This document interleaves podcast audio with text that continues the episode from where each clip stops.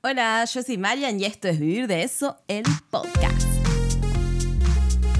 Si buscas vivir trabajando de lo que más te gusta hacer, este podcast es para vos. Acá vamos a hablar de herramientas, estrategias, ideas y todo lo que está relacionado con emprender en un negocio rentable.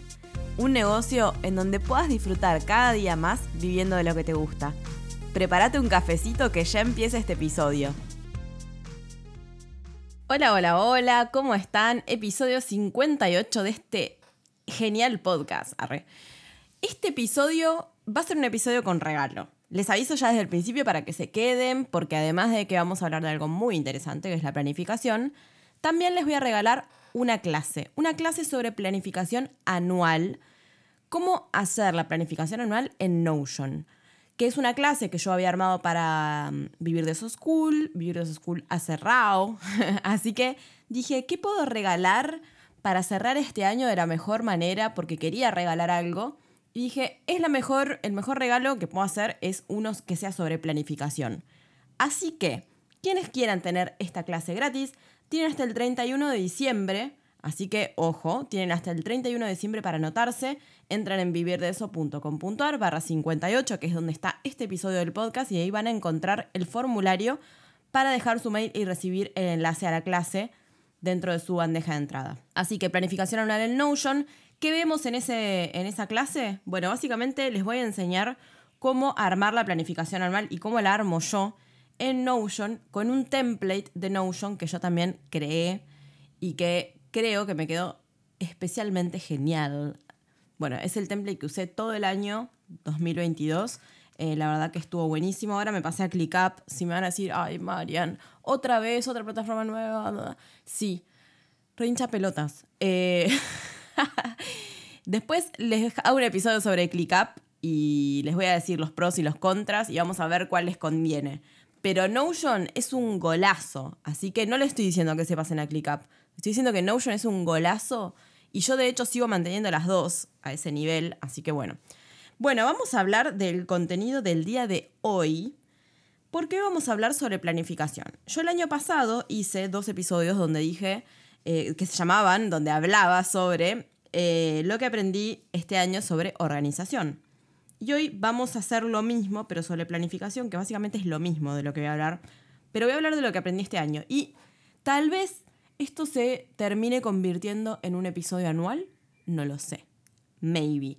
¿Por qué? Porque yo creo que en cuanto a planificación, organización, gestión del tiempo, productividad y todo eso que va muy de la mano, me parece que no hay un fin. O sea, no terminás de aprender, no terminás de incorporar hábitos.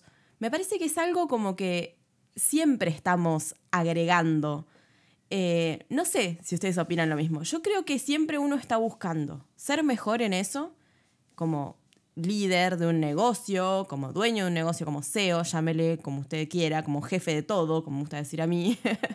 bueno, eh, creo que nosotros siempre estamos buscando planificar mejor, organizar mejor el tiempo, porque el tiempo y todo eso que que sale de la planificación, que sale de la organización, que sale de la productividad, todo eso hace que seamos cada vez mejores en nuestro negocio y que podamos aprovechar el tiempo al máximo, que en un momento es como que se nos termina y nunca nos alcanza, pero siempre se puede mejorar y es algo que nos va a ayudar a conseguir objetivos, eh, a tener un lugar a donde mirar, a donde apuntar. Es como que decimos, apuntamos allá. Al menos sabemos a dónde estamos apuntando. Llegamos, no llegamos, no importa. Bueno, sí importa, pero no importa tanto. Lo importante es que apuntemos al lugar correcto. De otra manera es muy difícil llegar a un lugar si no sabemos a dónde estamos yendo. Entonces, hoy les voy a contar qué es lo que yo incorporé este año eh, sobre la planificación, cuáles fueron los cambios. Eh, pueden escuchar los episodios anteriores si quieren.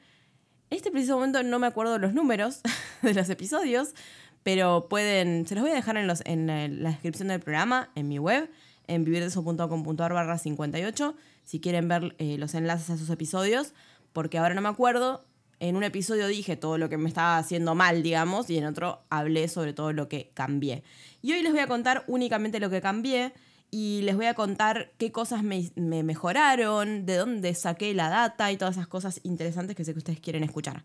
Así que, ¿qué es lo que aprendí este 2022 sobre planificación? Bueno, lo primero que aprendí es que planificar es paz mental. y ahora pienso que cómo hice toda mi vida para estar sin planificar, no lo sé pero hoy en día me parece un requisito indispensable para mi negocio y de hecho creo que estuve perdiendo mucho el tiempo todos los años que no planifiqué. Creo que eh, hay, se escucha de fondo un señor que grita en su camioneta, pero lamentablemente no puedo parar este episodio porque acabo de parar el ventilador para que no se escuche. y me estoy cagando un poquito de calor. Así que van a tener que escuchar al señor de fondo eh, que está cada vez más cerca, lo escucho, y me está arruinando los episodios. Gracias, señor de la camioneta. Los odio con toda mi alma. Bueno, entonces, em, lo, que, lo que a mí me pasó em, con el tema de la planificación eh, es que siento que durante muchos años que no planifiqué, estuve dando vueltas en círculos, que no llegué a ningún lado. Y cada día siento esa repercusión en el negocio. Cada día la siento más. Siento que perdí el tiempo. Eh, es una sensación horrible, la verdad. A ver, yo sé que vamos a darle el lado positivo. No, Mariana, no perdiste todo el tiempo porque aprendiste otras cosas y mm, etcétera, experiencia, bla, bla. Sí, pero perdí un montón el tiempo. la verdad que lo perdí. Vamos a decir la verdad. Eh, me podría haber ido mucho mejor. Hoy estaría en otro lugar si hubiese empezado a planificar desde el principio. Eh, pero bueno, yo particularmente siempre tuve un problema eh, con el tema de la planificación, la organización, todo eso. Soy un desastre, siempre lo fui. Hoy no, hoy no soy un desastre, pero lo he sido. Eh, no nací con ese, con el gen, digamos, de la organización y todo eso. No soy ese tipo de persona. Pero bueno, soy el ejemplo de que se puede cambiar si uno realmente quiere, se puede aprender, se pueden generar hábitos relacionados con esto. Así que, nada, eso. Entonces, em, entendí que planificar es paz mental y, hoy en día una de las cosas que me hacen sentir como mm, tranquila de que estoy haciendo las cosas bien, al menos como yo creo que, que, son las cosas bien, es el hecho de poder planificar. Y este año arranqué la planificación, la hice en noviembre y la empecé en diciembre. O sea, decidí que lo iba a hacer de diciembre a diciembre. ¿Por qué? Porque el año pasado, o sea, en realidad en 2022, decidí que me iba a tomar vacaciones en enero y decidí que la planificación la iba a hacer en febrero para arrancarla en marzo. ¿Por qué no quiero planificar en el verano? Porque no tengo ganas. Porque quiero estar al pedo, básicamente, y quiero ir a la playa y quiero boludear y no quiero planificar. No quiero que eso sea parte de mi preocupación. El tema es que me di cuenta que ahora, digamos, en noviembre, fin de año, estoy muy así como muy emocionada por lo que viene del año que viene.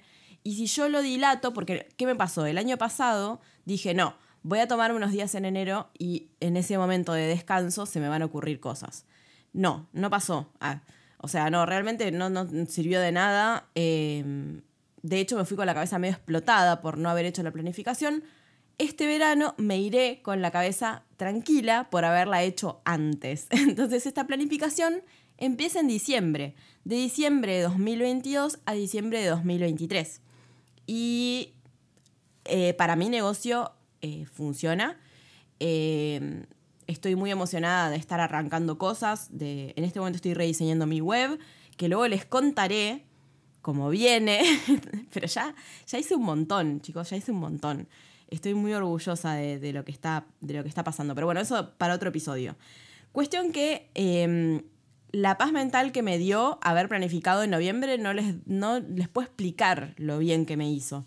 Y bueno, sigo haciendo la misma planificación que hice el año pasado. Sigo dividiendo los meses, los cuatrimestres en las estaciones. ¿Por qué? Porque me gusta, porque me resulta más fácil decir otoño, verano, eh, primavera, invierno, re desordenado. ¿Por qué todo desordenado? Eh, antes que decir cuatrimestre 1, 2, 3, 4, ¿no? Eh, entonces, obviamente la planificación, como, como ustedes supongo que sabrán, si no un día hacemos algún, alguna, algún episodio de planificación específicamente, si ustedes quieren, digamos, saber cómo, cómo planifico, bueno, yo lo separo primero eh, hago los cuatrimestres. Y dentro de cada cuatrimestre trato de ponerme un solo objetivo, digamos, para no flashear cualquiera, para no decir me meto un millón de cosas, un objetivo, y después le voy agregando a cada cuatrimestre, a cada mes, todo lo que tengo que hacer para llegar a ese objetivo, ¿no? Básicamente es eso, no, no, no, no hay mucha ciencia. Em, entonces, bueno, nada, planifiqué mm, a partir de diciembre, o sea que diciembre, enero y febrero es lo que yo le llamo verano. Planificación de estaciones, señora, ¿qué hace? Pero bueno, no sé, me gusta hacerlo así. Em, y otra cosa que me pasó es que eh, me di cuenta en este tiempo, porque uno va aprendiendo, uno va aprendiendo de uno, va aprendiendo de sus errores, porque también el momento de planificación es decir, ¿qué cagadas me mandé este año? Y las cagadas que me mandé fueron las mismas que me he mandado antes, que es decir, estoy haciendo un millón de cosas, señora, o sea, no llego, no llego a hacer todo lo que pensé que iba a hacer. Porque cuando planificas, las primeras veces te da como ansiedad. Decís, no, ¿cómo puede ser que haya un solo lanzamiento este cuatrimestre? ¿Qué voy a hacer todo el resto del tiempo? No, no, no. Yo tengo que aplastar acá y meter tres lanzamientos este cuatrimestre. Y no. Eh, no, no. No funciona así. Es muy estresante. ¿Se puede hacer? Sí, pero es muy estresante. Yo, por lo menos, no funciono así. Así que este año aprendí eh, que más allá de que para mí la planificación anual de este 2022 había sido bastante light, había sido pocas cosas para mi gusto, para lo que a mí me gustaría hacer, después cuando lo tuve que vivir me di cuenta que no era tampoco, no era tampoco. Eh, de hecho, iba a sacar un workshop, no me acuerdo ya de qué, este, este diciembre, después dije, no, basta, estoy recansada, estoy cansada, no doy más, basta. Así que me, me, saqué, digamos, uno de los objetivos de encima. Pero bueno, este, esta vez creo que lo hice bastante más light y que realmente puse un objetivo por cuatrimestre, que es lo que estoy dispuesta a lograr para poder hacerlo bien. Porque otra cosa que aprendí es que cada vez hago menos eh, cosas grandes, importantes, grandes lanzamientos, ponele, por así decirlo, anuales, pero a pesar de eso, tengo muchísimo trabajo atrás y nunca me quedo sin nada que hacer. Jamás. De hecho, siento que no me alcanza el tiempo. Porque para cada una de esas cosas, cada día quiero hacerlas mejor. Entonces, eso implica que tengo que estar todo el tiempo haciendo pequeñas cosas, eh, ultimando detalles y haciendo estos procesos y este caminito hacia, por ejemplo, un lanzamiento, todo el caminito hacia el lanzamiento, cada día lo hago mejor y cada día lo hago más detallado y cada día lo hago más pensado y cada día voy hasta el último, último cosito, hasta el último botoncito de la web, hasta el último, la última estadística, porque quiero que sea cada vez mejor. Y eso hace que no tenga tiempo libre, sinceramente. Por más que yo piense, cuando lo veo globalmente, digo, cuatro objetivos grandes durante el año, parece poco, pero no lo es. Y de hecho tampoco lo es eh, del lado, digamos, estratégico. Del lado comercial, tampoco es poco. Porque, ¿qué pasa? Cuando nosotros, por ejemplo, ¿no? Yo eh, cursé este año, eh, o sea, fui alumna de un curso de cómo crear cursos online, ¿no? Y una de las cosas que vimos es que la estrategia pre-lanzamiento para el afuera, digamos, dura como 30 días antes del lanzamiento. 30 días es un montón de tiempo, pero ¿por qué? Porque tenemos que hablar de esta temática para poder luego vender esto, ¿no? Entonces, ¿cómo hacemos, eh, digamos, si nosotros nos pusimos tres lanzamientos en un mes, ¿cómo hacemos para generar todo esto antes de hablar durante 30 días sobre este lanzamiento, sobre esta temática. No se puede. O sea, porque vamos a andar variando de un tema para el otro, saltando, y no se va a entender desde el otro lado. Entonces, no es solo una cuestión del tiempo, no es solo una cuestión de la, del tema, digamos, de uno, de que, de que llego, no llego, de que me organizo, no me organizo, de que lo hago mejor, lo hago peor, sino también es un tema estratégico, es un tema que tiene que ver con la estrategia de los lanzamientos y bueno, nada. Eh, eso. estaba pensando en algo que lo voy a decir, no lo iba a decir, pero lo voy a decir. Confesión, entre paréntesis, no me gustan mucho los lanzamientos, sinceramente. no sé, capaz en un año te diga, no, me encantan los lanzamientos. Hay algo que me gusta y algo que no me gusta. Me pongo muy nerviosa, me da como ansiedad, eh, me cansa, me estresa. Eh, así que bueno, nada, eso. Y eso que los hago dentro de bastante tranqui, pero bueno, eh, tema aparte, para otro día. Bueno, cuestión que además de eso, de que siento que hago mil cosas igual, va, las hago en realidad, esto se los cuento porque para que cuando quieran hacer la planificación anual se den cuenta de que están haciendo muchas cosas eh, igual en el día a día. Y la manera de darse cuenta, la mejor, es decir, bueno, para este objetivo, ¿qué lista de cosas tengo que hacer? Para poder llegar a este objetivo. Cuando empezamos a, a la lista de cosas es como, ah, no, claro, yo esto lo quería hacer, tipo, quería hacer tres lanzamientos en un mes, no, no voy a llegar. Así que, nada. Eh, menos cosas anuales igual significa hacer muchas cosas y no nos vamos a quedar con tiempo libre. Y si nos quedamos con tiempo libre, buenísimo. Vas a encontrar algo para hacer seguro. Eso te lo aseguro, te lo aseguro. Eh, otra cosa que empecé a hacer es, eh, empecé a trabajar con los objetivos full focus. Em, estos objetivos, eh, los, bueno, esto lo aprendí en el libro mm, Free to Focus, Libre para Enfocarte, de Michael Hyatt. Es un librazo, un librazo. Es más, creo que solo leyendo ese libro podés aprender a planificar y a organizarte. No hace falta leer otra cosa. O sea, me parece súper completo, de principio a fin Incluso tiene ejercicios, tiene de todo. O sea, aposta que es un librazo, lo súper recomiendo.